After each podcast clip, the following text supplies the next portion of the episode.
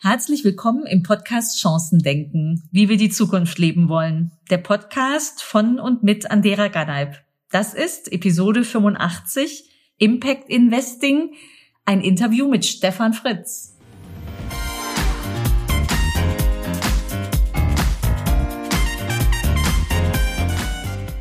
Hallo Stefan, willkommen im Podcast. Guten Morgen, Andera. Wie schön, dass du da bist. Ich liebe Interviews, weil man weiß vorher nicht ganz genau, worüber man gesprochen haben wird, aber einen Leitfaden haben wir. aber du, ich, du hoffe ich. Ich habe einen, genau. Du bist Und äh, ich mein Gedankengebäude, ja. genau, so kenne ich dich. Stell dich doch bitte kurz vor. Wer bist du? Was machst du? Ja, mein Name ist Stefan Fritz. Seit vielen, vielen Jahren Digitalunternehmer aus Aachen. Habe dann 2017 als es so auf die 50 zuging, nochmal den Reset-Knopf gedrückt, das Unternehmen, weil ich mit meinem Partner aufgebaut habe, verkauft und dann neue Partner gefunden, drei weitere Partner, drei Unternehmer auch, die eine ganze Menge aufgebaut haben. Wir haben das dann zusammengelegt, ich habe mich denen angeschlossen. So, und wir sind heute dann mehr als Investoren unterwegs, aber immer mit Unternehmern zusammen, investieren in VC-Unternehmen, also frühphasige Geschichten im Venture-Bereich, PE, Private Equity und auch im, im Public-Bereich und gucken da, wie wir mit einem unternehmerischen Ansatz wirklich was bewegt bekommen. Was heißt denn im Public-Bereich? notierte, gelistete Unternehmen. Ah, okay. Das heißt, wir investieren auch in gelistete okay. Unternehmen und gucken dann, dann, dass wir dort über Aufsichtsrat, Arbeit und so weiter Einfluss Sehr nehmen. cool. Mhm. Mache ich neuerdings an der US-Börse, aber das, das ist was anderes. ähm, ja, sehr cool. Also wir kennen uns hier aus dem, aus dem digitalen Öko-Kosmos Aachens und inzwischen pendelst du aber ganz viel nach München, weil deine neuen Partner in München sitzen, richtig? Genau, das ja. Feld hat sich ein wenig auf, aufgetan. Jetzt bin ich sowohl hier in Aachen unterwegs als auch in München. Aber Hauptsache sind spannende Technologiethemen. Ja, sehr cool. Du hast vor kurzem dein Buch rausgebracht, dein erstes Buch, richtig? Ja. Ja.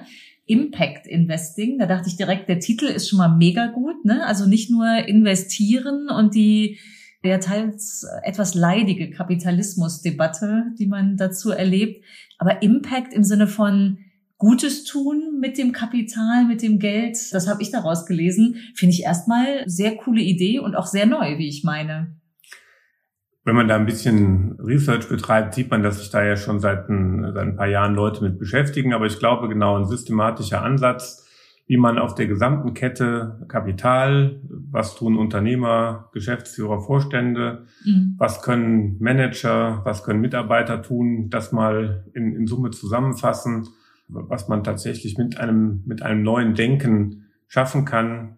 Genau darum habe ich mich bemüht und dafür ist das Buch zumindest da. Sehr cool. Also ich finde es sehr gelungen. Äh, lass uns da gerne noch ein bisschen mehr drüber sprechen. Das war auch so der Anlass der, der Einladung zum Podcast. Ich dachte, diese Idee muss noch mehr in die Welt, weil die Diskussion rund um Unternehmer sein, damit Geld verdienen und Kapitalismus ist was Negatives. Also da passiert erstmal ganz viel Schlechtes.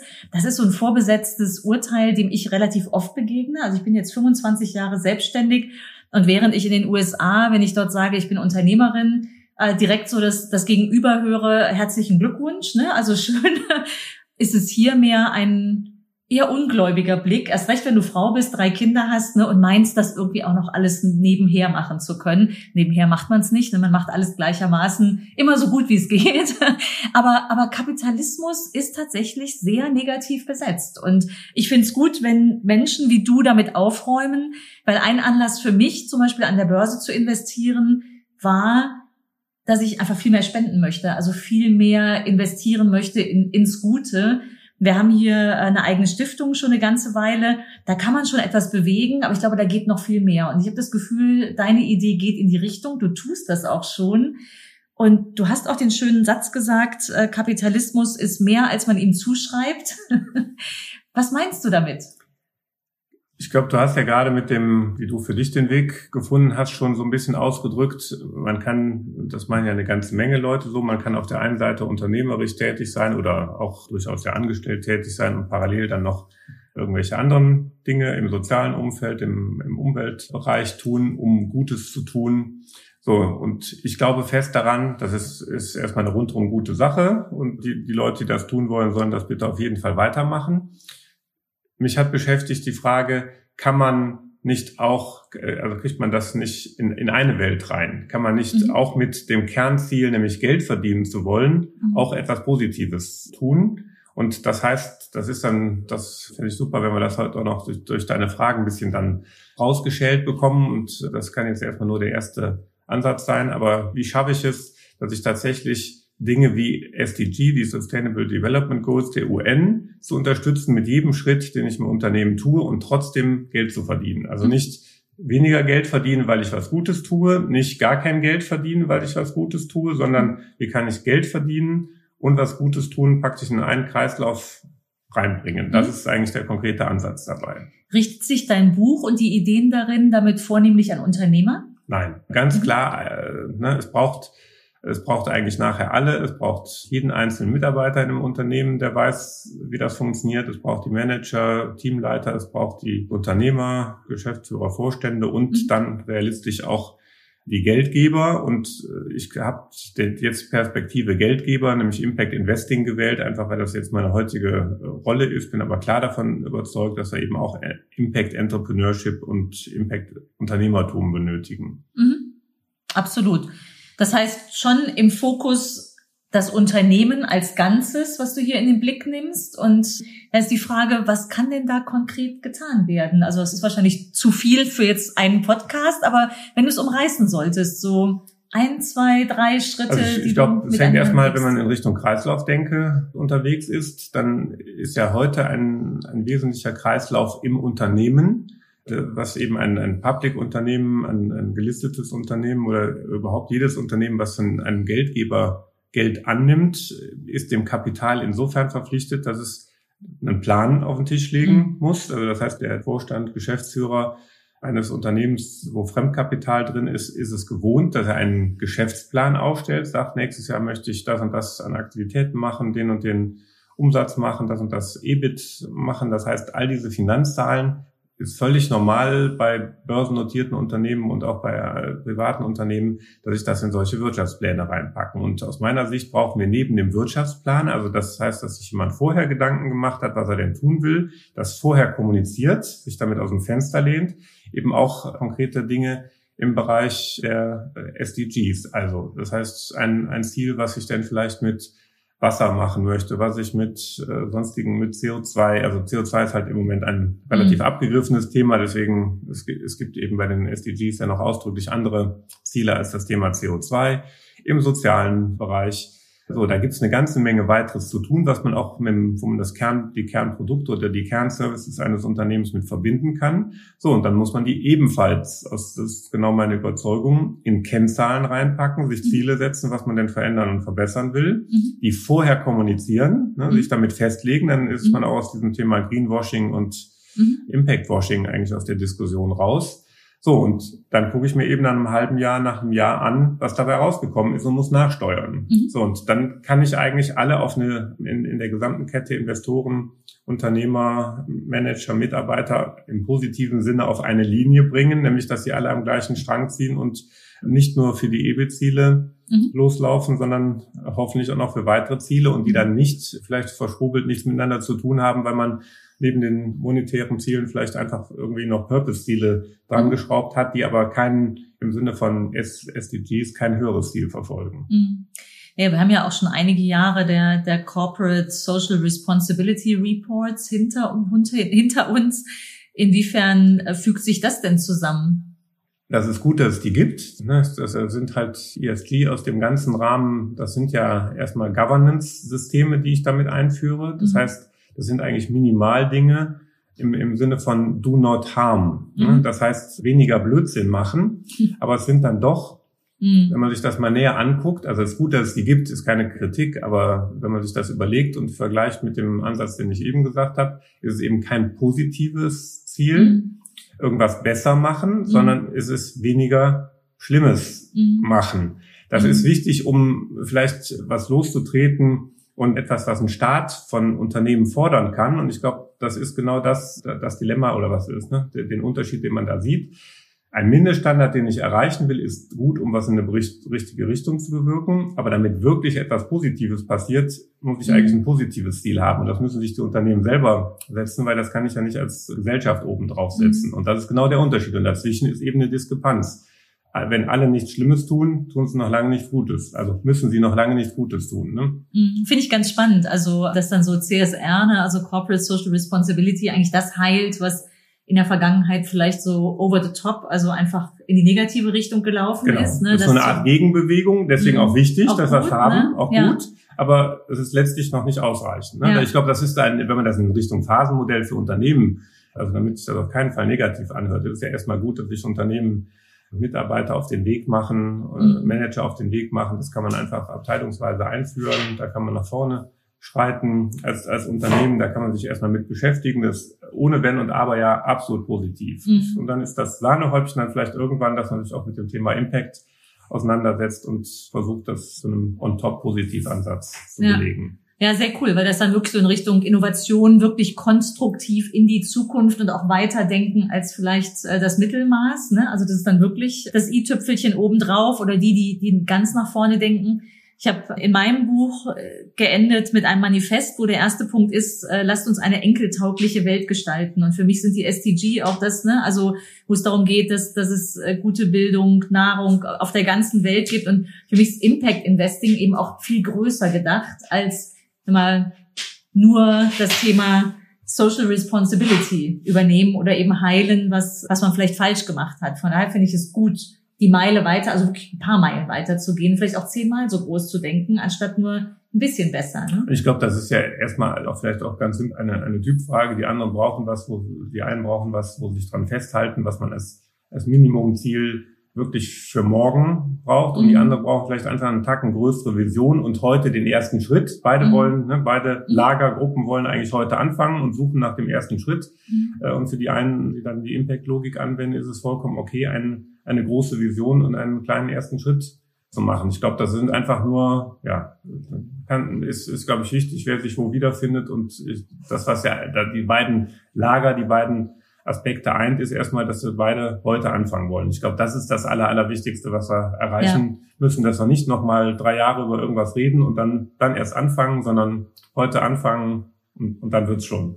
Genau, das wäre auch meine nächste Frage. Ne? Ich dachte auch so, dass das ist ja ein großer Überbau, den man sich geben kann, ne? indem man sagt, so wir, wir bauen uns jetzt hier so ein zukunftsweisendes Impact Invest Konzept. Andererseits geht es ja darum, loszulegen, also wirklich mit einem Schnellboot loszustarten. Wie kann denn das gelingen? Also was wären erste Schritte aus deiner Sicht?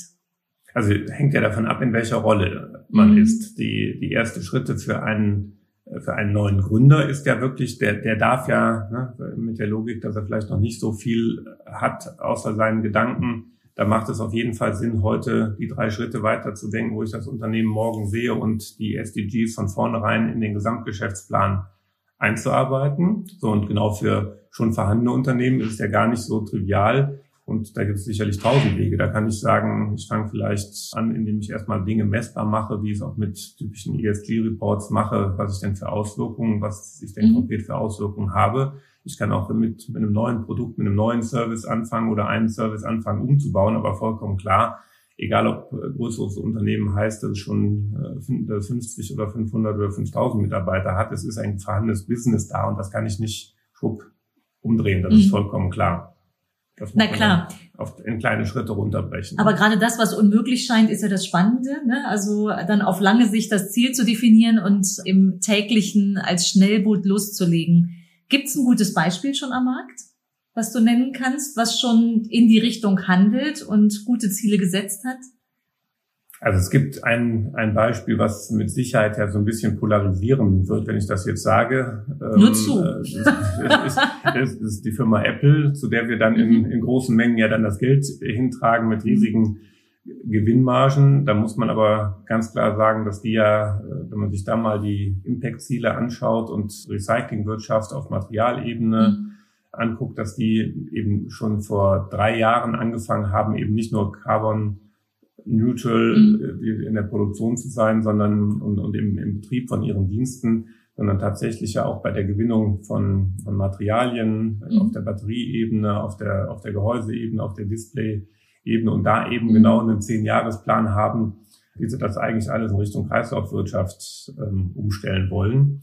Und natürlich haben die es, äh, und das meine ich, deswegen ist es sicherlich auch polarisierend. Äh, erstens können wir uns noch alle dran erinnern, äh, dass wir nicht allzu langer Zeit Arbeitsbedingungen und so weiter nicht so richtig positiv in der, in der Presse gestanden haben. Und natürlich können die das aus einem hier un, unglaublichen Reservoir an, an Geld heraus betreiben, was wir die letzten Jahre dahin gebracht haben. Aber also insofern mit Sicherheit polarisierend ist mir schon klar. Aber ich glaube, das ist schon, wenn man sich anguckt, äh, halte ich das für sehr interessant, weil es eben nicht nur ein dienstleistungsorientiertes Unternehmen ist, wo es ja was einfacher grundsätzlich ist, sondern mhm. eben ein produzierendes Unternehmen, wo es unendlich schwierig ist, das zu tun. Und äh, die zeigen damit da, da schon ein bisschen den Weg. So, und ansonsten habe ich in den letzten Monaten, Jahren hunderte von mittelständischen Unternehmen gesehen, die sich einfach, wo das Wesentliche, was zählt, äh, passiert ist, nämlich sie haben sich auf den Weg gemacht. Mhm. Wir haben, genau weil ich eben gesagt habe, angefangen, einen neuen Bereich aufzumachen, der dann einfach ganz anders funktioniert. Wir haben genau bei ihren bei Services angefangen, Dinge zu bewegen, also auf, auf ein physisches Produkt angefangen, digitale Dienste aufzusetzen, die von vorne herein dann eben genau eine, eine Impact-Richtung haben. Da gibt es auch in Deutschland erstmal eine ganze Menge tolle Beispiele. Mhm. Magst du eins nennen? Gibt es eins, was bekannt wäre? Nee, das sind alles kleinere, deswegen ist okay. das ist, ist das äh, nicht so also, bekannt. Ja, ja, ja. Sind, also es sind genau produzierende Mittelständler, mhm. die jetzt mit digitalen Produkten, ne, mhm. Maschinenbauunternehmen, die was machen und mhm. dann mit einem digitalen Service gucken, wie sie beim Kunden den Impact erzielt bekommen. Mhm. Ja. Mhm. Mich wundert das jetzt nicht, dass du Apple nennst. Also ich hätte es jetzt als aus der Kundenperspektive gar nicht so explizit wahrgenommen ist aber ein schönes Beispiel auch wieder aus der Kapitalismusdiskussion. Jemand, der, der hohe Margen hat und hohe Preise erzielt am Markt, der aber dann gerade so ein Unternehmen genau in diese Investschiene geht und an der Stelle sagt, äh, das reicht uns nicht, wenn wir das altbewährte oder das, was wir machen müssen, erzielen, sondern wir gehen die Meile weiter. Aus meiner Sicht zahlt sowas auch ganz typisch auf die Marke ein, ne? also auf das Vertrauen in die Marke, dass, dass mhm. ich denke, so ja, das sind hochpreisige Produkte, aber wenn ich mir ein Apple-Produkt kaufe, dann steckt da auch noch mehr drin als jetzt die reine Funktion. Hat oft auch was mit Emotionen, also eben Vertrauen beispielsweise, ne, ist auch eine Emotion zu tun. Ich habe mir die Frage gestellt, kommt es am Markt an? Also würdest du sagen, Kunden nehmen das schon wahr? Ist das was, was Apple dann auch kapitalisieren kann in dem Sinne auf die Marke oder passiert das eher im Hintergrund noch? Ich glaube, dass, dass, die, dass die Tiefe wie weit sie das in, in ihrem Lieferkettenmanagement dann wirklich schon verankert haben, dass das heute wahrscheinlich eher noch eine untergeordnete Rolle spielt und dass das vielleicht, das wahrscheinlich, ich kann nicht in deren Köpfe reingucken, aber wahrscheinlich dann doch noch aufräumen auf ESG-Ebene ist, du less mhm. no harm, du less harm, weil wir da eben ja negativ mit allen möglichen Sachen dann mhm. doch vor nicht langer Zeit in, noch in der Presse gestanden haben. Aber ich, ich glaube, es zeigt dann doch das, was morgen wichtig ist. Und dann kann man das Ruder ja in so, einem, in so einer Größenordnung auch nicht einfach äh, einfach rumreißen. Ne? Ja. ja, sehr spannend. Was ist aus deiner Sicht die fortschrittlichste Entwicklung in dem Bereich? Gibt es ein Feld, ein Unternehmen, wo du sagst, die sind wirklich möglicherweise noch weiter als jetzt ein Unternehmen wie Apple im Bereich Impact Investing? Im, im, wäre dann aus Unternehmenssicht Impact, Impact Unternehmertum also ich glaube, dass genau der Bereich, du hast ja gerade die Emotionalisierung über Marken gesagt, mhm. dass genau der Bereich, dass ich das wirklich in einen tollen Einklang gebracht habe, heute noch unendlich schwer ist. Das heißt, da wüsste ich tatsächlich kein, also habe eben kein Beispiel genannt, weil es, weil es viele kleine sind. Mhm. Da wüsste ich wirklich noch, noch keinen, den, den ich sagen könnte, den könnte man nennen im Sinne von, der kapitalisiert das schon, da ist schon ein Teil des Unternehmenswertes im, im, Sinne von einem Wettbewerber, was, was definitiv höher bewertet wird bei dem Unternehmen als bei einem Wettbewerber, so dass, mhm. dass die gesamte Impact-Logik schon funktioniert. Weil das ist ja die klare Idee dazu, dass, was du gerade gesagt hast über Markenführung, dass ein Produkt auch superior darüber wird, dass ein, dass ein äh, Verbraucher sich aktiv dafür entscheidet, weil es besser ist als was anderes. Ne? Im Kleinen passiert das ja heute. Das heißt, im Lebensmittelbereich mit Bio-Labeln, mit, mit sich anderen Sachen, sag ich mal, bei, bei Rucksäcken und anderen Sachen wie hier VD oder sowas, äh, in dem Dinge aus dem Umfeld in den Vordergrund gestellt werden. Aber das entspricht ja noch nicht der klaren und kompletten Impact-Logik, sondern das ist, und aber auch nicht negativ gemeint, ja noch das Thema, dass man äh, Responsibility zeigt, äh, Umweltverantwortlichkeit zeigt eben, dass in die Markenkommunikation einbaut und, und damit es schafft, die neue, sich neue Absatzkanäle zu erschließen, was nicht negativ ist, aber ich glaube, da stecken ja im Moment eine ganze, eine ganze Menge Unternehmen drin in der Phase, dass sie das tun mhm. und dass sie das schaffen und das ist damit ein Teil von, von der Impact-Logik und das ist, glaube ich, das, was ja hier German Mittelstand, was ja eigentlich wichtig ist, dass wir da mit tausenden Sachen rumexperimentieren, nämlich wie wir diesen Umbau hinbekommen. Und das, das kann ich erstmal auch durchaus über eine Emotionalisierung von den Marken mhm. im B2C-Bereich machen. Der Verbraucher entscheidet ja ganz selten rational. Also gerade die Entscheidung für ein iPhone versus einem anderen ist pure Emotion. Ne? Also das iPhone macht das Leben leichter, während ein Samsung oder Huawei ganz viele technischen Spec-Tests gewinnen wird. Ne? Also wenn ich es rein rational betrachten würde über irgendwelche technischen Features oder Geschwindigkeitsmessungen oder ähnliches. Ich stelle mir gerade die Frage, wenn ich aus Investorensicht auf ein Unternehmen schaue und das Beispiel Apple ist schön, weil die haben einfach eine irre Marktkapitalisierung und Margen. Da ist es unkritisch, wenn noch ein gewisser Prozentsatz in die Entwicklung des Impact der Zukunft geht. Aber wie stelle ich mir das vor? Also wie werden solche Ziele operationalisiert? Also wie werden die bekannt gegeben dann? Oder was ist dein, deine Vorstellung davon? Ne? Es gibt ja in dem großen äh, Stil jetzt noch nicht. Ne? Aber wie würdest du dir das vorstellen, wenn wir mal fünf oder zehn Jahre weiter sind? Ne? Wie, wie werden solche Ziele ausgegeben? Stehen die dann im Jahresbericht als Plan fürs nächste Jahr mit drin beispielsweise? Und was denkst du, wie Analysten oder die Börse überzeugt werden, dass auch sie das positiv werten, weil bisher geht's ja dann im Wesentlichen doch nur in Anführungsstrichen um die Ergebnisse. Also war es möglich, irgendwie das Ergebnis zu verbessern oder nicht? Auch sehr einfach operationalisierbar in Euros oder Dollar. Wie kommen wir dahin, dass solche eher ja soften Faktoren denn einen entsprechenden Impact auch in der Bewertung eines Unternehmens bekommen? Also sehr, sehr vereinfacht. Nicht, dass mich die Leute, die da mehr Ahnung von haben, jetzt fragen, was redet der denn da? Wir wollen ja, dass es jeder versteht. Vereinfacht ist voll in Ordnung. So, ist ja der, kann man den Wert eines Unternehmens ja dann doch relativ simpel als das, was unten als Gewinn rauskommt, mit einem Multiple äh, versehen äh, mhm. betrachten. So ein üblicher, ne, das kennen wir aus der Immobilienwirtschaft, da waren dann über viele Jahre, ne, dass sich die, die Miete dass ich die in zehn Jahren, zwölf Jahren, 14 Jahren wieder drin habe. Das mhm. heißt, das, was da mit rauskommt, im Moment in so ein bisschen verrückten Zeiten, die wahrscheinlich ja. jetzt vorbeigehen, sind wir, sprechen wir dann vielleicht über 20 oder 30 oder was mehr, auch immer, ja. oder noch größere Multiples, was ja heißt, dass ich mein Geld frühestens nach so vielen Jahren, mhm. äh, nichts anderes sagt, das Multiple mhm. ja zurückbekommen werde. So, bei Immobilien ist also, komme ich da auf große Jahreszahlen, bei Unternehmen bin ich dann bei Softwareunternehmen auch bei 20er, 30er Multiples, bei bei ganz gruseligen, sag ich mal, deutschen einfachen Maschinenbau oder Teileproduktion bin ich vielleicht bei sechster oder siebener Multiples. So, das heißt, mhm. über den Multiple drücke ich ja die Zukunftsfähigkeit auch aus. Das heißt, was kann ich an Rendite, mit was kann ich meine Rendite multiplizieren und wie stabil ist das Geschäft? Das alles kann ich letztlich in diesen einen Faktor reinpacken.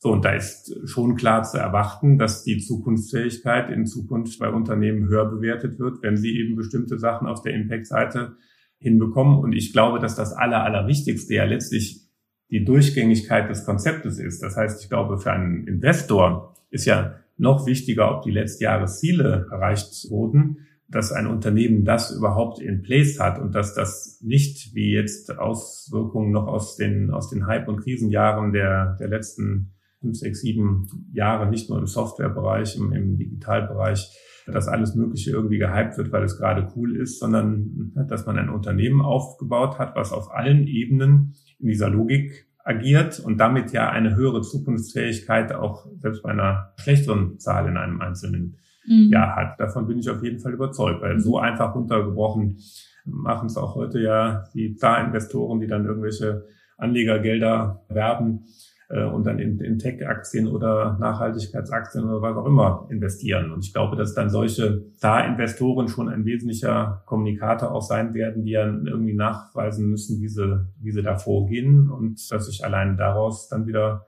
Frameworks entwickeln und, und ja, äh, Diskussionen ergeben. Ich finde den Begriff Zukunftsfähigkeit auch schön. Ne? Also für den äh, für die Frage, was bewirkt denn oder was heißt Impact im Ergebnis? Ne? Zukunftsfähigkeit würde auch jeder unterschreiben, ne? dass jedes Unternehmen zukunftsfähig sein sollte. In der Vergangenheit hätte man vielleicht noch gesagt, das ist das Line-up an Innovationen, die die irgendwie in der Pipeline haben oder die Stärke der Marke. Ne? Das mhm. vielleicht reicht schon in Kombi wenn ich mir jetzt äh, anschauen möchte, wie, wie wird denn das kommuniziert oder wie wird es kommuniziert werden? Wie sehen diese Indikatoren aus? Wie wie du hast eben zu Beginn gesagt, ne, du stellst dir vor, das wird dann verbindlich kommuniziert, was man sich vornimmt und dann nach einem halben Jahr, Jahr gemessen. Wie sieht das dann aus? Also gib mal ein Beispiel, wie es aussehen könnte, sollte. Also Pläne, Unternehmen, die gelisteten Unternehmen sind es gewohnt, ihre, ihre Pläne ja und, Absolut. und vorher für alle nachlesbar in Berichte und die Analysten mhm. stürzen sich da drauf und ich, äh, da werden äh, wäre meine Hoffnung und meine eigentlich schon mehr als Hoffnung, ich bin davon überzeugt, mhm. dass wir da dann demnächst auch andere Zahlen und, und KPIs finden werden, die äh, das ist ja das Schlimme beim, beim aktuellen Thema CO2 lässt sich am einfachsten. Wie, wie kriege ich mehr CO2 gebunden, mit welchen Methoden und welchen Sachen, aber das geht eben auch für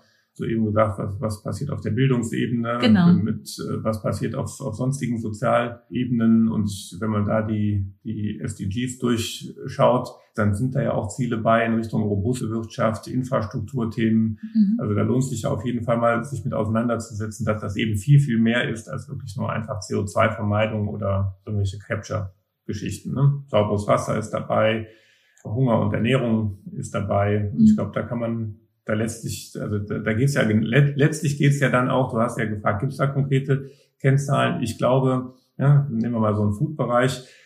Heute kriegt man ein Unternehmen wie Beyond Meat noch im, im Hype-Cycle aufgebaut, indem man sagt, das ist einfach cool und angesagt. Das könnte man ja auch mit einem anderen Rational, ne? heißt dann vielleicht das neue Beyond äh, Meat in fünf oder zehn Jahren, macht das dann vielleicht eben erheblich faktenbasierter die Dinge von vornherein kommuniziert werden, was ersetzt werden kann, wenn man das Produkt nutzt, was man im, im, Bereich Tierhaltung und andere Dinge ersetzen kann und man macht, man kommuniziert vielleicht mehr über Zahlen, wobei natürlich vollkommen klar ist, ja, dein, das ist ja dein Thema über, über Marke, die Emotion transportiert. Ich glaube, dass wir auch eben genau dahin kommen müssen, in Richtung Konsistenz von dieser Kommunikation. Heute, ne, wenn man mal die, die Kommunikationsfelder sich anschaut, dann akzeptieren wir, dass in der, in der Werbung mindestens geschummelt oder auch in bestimmten Bereichen gelogen werden darf. Und die Werbung hat nichts mit einer Investorenkommunikation zu tun, die ja mhm. absolut wahrheitsgerichtet, weil ich das nachweisen muss und weil ich da keinen Bockmist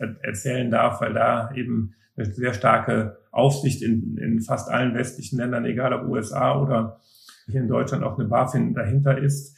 So, und das zeigt ja die Inkonsistenz der Kommunikation. Und was wir, ne, das ist eigentlich meine meine Positivfrage, was wäre, wenn Verbraucherkommunikation, Mitarbeiterkommunikation und Investorenkommunikation viel, viel gleichgerichteter sein müsste, vom Niveau gleich und konsistenter aufeinander abgestimmt. Heute gucken wir als Verbraucher in den Werbeprospekt, gucken als mhm. Investor in den Investorenprospekt und als Mitarbeiter in die Mitarbeiterzeitung oder also das in digitaler Form hoffentlich, mhm. in die Mitarbeiterkommunikation rein. Was wäre, wenn wir einfach unsere Anforderungen höher schrauben würden und als wachsender Verbraucher, Mitarbeiter erwarten würden, dass das alles viel, viel konsistenter ist. Ne? Mhm. Dann sind wir ja schon genau auf der Ebene, wo wir hin müssen. Ne? Dann mhm. kann uns nicht da höher erzählt werden und auf der anderen Seite eine, eine komplett andere Logik. Dann entsteht einfach eine erheblich höhere Konsistenz. Ja, finde ich sehr spannend. Glaubst du denn, dass, oder ist dein, dein Bild von der Zukunft, wenn wir jetzt Beyond Meat nehmen, dann sind die in dem Ernährungsfeld und dann könnte man relativ einfach sagen, naja, SDG, äh, Ernährung,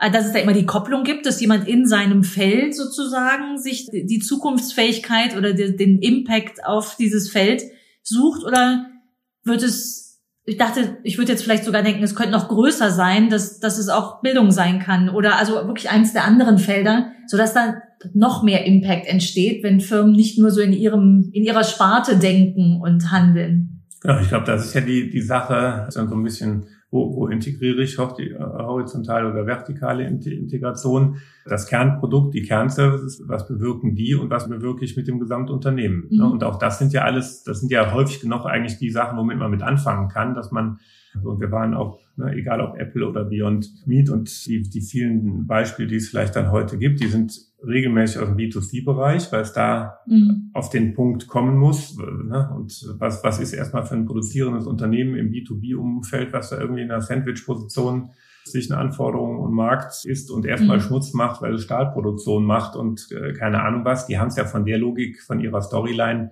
viel, viel schwerer. Wo fangen die an? Die können ja nicht einfach sagen, morgen suche ich also die können in, mit einem Teilbereich sich anfangen zu gucken, wie schaffen wir äh, vielleicht in Teilbereichen äh, energieintensive Stahlprodukte durch hm, hm, hm, zu ersetzen. Okay, also das können Sie mit Sicherheit nicht von heute auf morgen im Gesamtumfeld machen, aber Sie können schon an sich anderen Stellen, nämlich Bildung und so weiter, was mit Ihren eigenen Mitarbeitern machen, ja mhm. heute an, an vielen kleinen Schrauben drehen. Und insofern mhm. läuft es, glaube ich, genau auf solche eher breiteren Dinge rein, die ich dann aber versuchen muss, natürlich alle bis oben zu kommunizieren, bis zu den Investoren und dann wieder in Kennzahlen packen muss. Mhm. Und wenn ich einmal diese tolle Story geschaffen habe, also nicht nur Story, sondern wirklich im Impact Investing angekommen bin, dann stellt sich ja auch gar nicht mehr die Frage, was erzähle ich denn am Markt für eine Geschichte, sondern dann habe ich ja eigentlich die, die wahre Geschichte geschrieben, die noch viel mehr Vertrauen aufbauen dürfte am Markt. Und das stelle ich mir als große Herausforderung vor. Also dann wird's nämlich auch glaubhaft, aber das ist das, was Konsumenten am ehesten anzweifeln. Ne? Also wenn es mhm. eine ganz große Geschichte ist, dann ist direkt die Frage, ist die denn wahr? Hat das jemand geprüft? Und ich erinnere mich, ähm, wo du das beschreibst, an eine Szene auf einer Konferenz vor einigen Jahren, damals, als man auch Konferenzen machte und auf der Bühne stand. Kommt ja wieder. Ja, ja, genau, ja, ist tatsächlich auch echt einiges wieder im Vorlauf. Ne? Wir haben so Konferenzen oft begleitet mit Live-Forschung. Also dann, ne, das, ich erinnere mich gut an eine im Bereich Finanzdienstleistungen und wir hatten das Thema Social Responsibility. Und die Verbraucher sagten, wie wichtig ihnen das ist. Ne? Und dann stand in der Fragenrunde einer dieser Konferenzteilnehmer auf, es war eine Sparkasse irgendwo aus Deutschland, und er hielt einen dicken Bericht hoch und sagte, wir haben hier diesen Social Responsibility Bericht, aber da hat sich keiner für interessiert. Sie haben doch gerade gesagt, das ist so wichtig. Da ist eine Riesenspanne, also zwischen Unternehmen bemühen sich, ja, und machen auch wirklich tolle Dinge, bekommen die Message aber nicht so rüber. Das geht eben nicht in so einem dicken Social Responsibility Bericht. Hast du da eine Fantasie, wie diese Brücke gelingen könnte, auch gerade jetzt schon in diesen ersten Schnellbooten, wo losgelaufen wird, das wirklich im Markt auch beim Verbraucher ankommen zu lassen? Ich habe mehr als eine Hoffnung und äh, eine klare Vorstellung, dass das gelingen wird. Und äh, ich glaube, da muss man an der einen oder anderen Stelle noch, noch was nachjustieren. Und woran liegt es? Es liegt ja daran, dass es alleine um in diesem ESG-Bereich heute diese Nachweise, da gibt es eben acht, neun gängige und wenn man die alle anfängt zu zählen, bestimmt über 30, 40, 50 verschiedene Berichtsformen und Berichtsmöglichkeiten. So, und da ist natürlich, äh, dann kommt das von, ne, die werden von Branchenverbänden, die werden von ganz, mit ganz unterschiedlichen Interessen ähm, herausgegeben. Und äh, die, die erste Begründung, da wo wir heute stehen, ist, ist ja, die ist, kann ich auf jeden Fall auch nachvollziehen. One size fits all ist, kann da nicht funktionieren, weil wie will ich mhm. allein schon B2C oder ein Dienstleistungsunternehmen mit, einem produzierenden Unternehmen, B2C mit B2B und so weiter. Mhm. Natürlich ist das unendlich schwer. Aber das, was natürlich dabei rauskommt, wenn, wenn wir in so einer Kakophonie von 50 Berichtsformen oder und, und mhm. mehr sprechen, ist ja genau, es kommt absolute Nichtvergleichbarkeit. Mhm raus und dass ich es eben nicht durchaggregieren kann. Und man sieht auch schon an einfachen Möglichkeiten, ne, äh, wo würde ich jetzt, nehmen wir nochmal das Thema CO2, wenn ich dann da anfangen kann, mit, mit CO2-Zertifikatehandel oder mit anderen Dingen meine Bilanz aufzufrischen, wo ist, ne, wo fängt dann das Greenwashing an und, und wo hört es auf? Das ist ja im Detail, ne, wenn ich, wenn ich alles auf, auf eine Kennzahl optimiere, dann schaffe ich das irgendwie hin und ich werde wahrscheinlich dann mhm. die Kennzahl über das über den wahren Sinn stellen. So wie es heute ja beim EBIT auch funktioniert. Wenn ich nur dem EBIT hinterher mhm. renne, quetsche es als Manager, der nur noch einen Dreijahresvertrag hat, halt irgendwo raus und es ist mir egal, was in drei Jahren mit dem mhm. Unternehmen ist. Das Gleiche passiert ja dann mit solchen KPIs genauso. Und es gibt eben genau eigentlich ja, das war das, was ich eben meinte, äh, wenn das Grundprinzip in place ist, die Grundprozesse drin sind, dann muss ich vielleicht auch mal an der einen oder anderen Stelle verzeihen können, dass irgendwas schlechter wird, aber ich muss auf der, auf der Gesamtlinie weiterkommen. Ich glaube, in dem Prozess sind wir heute. Und das, dann neigen wir Menschen ja einfach dazu, dass wir eben immer die Übertreibungen, immer die Negativbeispiele finden und die gibt es. Da, ne, die kann man ja überhaupt nicht wegdiskutieren. Ich glaube, das, hm, das ist einfach, äh, wenn man sich in die Lage von dem Manager, der ein Ziel, der eben noch genau fünf Jahre hat und egal ob ein EBIT-Ziel oder dann ein ein äh, Social Responsibility Ziel verfolgt, äh, dann wird das halt irgendwie hinbekommen, weil Kennzahlen haben ihre Wirkung, egal ob positive oder negative. Mhm. Das ist eine, ne, ist eine absolut wahre Aussage. Die bewegen immer etwas, mhm. ob zum Positiven, hängt davon ab, wie geschickt sie gewählt sind. und ich glaube, da ist das Aller, Allerwichtigste in dem Sinne dann doch ein, ein langer Atem, ein immer wieder Menschen, die auf das Gesamtpicture gucken, Leute, die, die darauf mahnen und die nicht die Einzeloptimierung machen. Also mehr positive kann ich da auch nicht versprühen, weil ich glaube, das ist eine, ist eine menschliche Einstellungssache, ob ich da jetzt negativ halb Glas halb voll oder halb leer drauf gucke. Mhm. Und ich von meinem Naturell gucke auf jeden Fall auf die halb vollen Gläser. Richtig so. Im Sinne genau. von, dass, ich, dass, dass man es eben nicht ausruhen, sondern weiter optimieren muss, aber mhm. auf jeden Fall nicht Fehler sehen, finden und weitermachen und nicht Kopf in den Sand stecken und aufhören. Ne?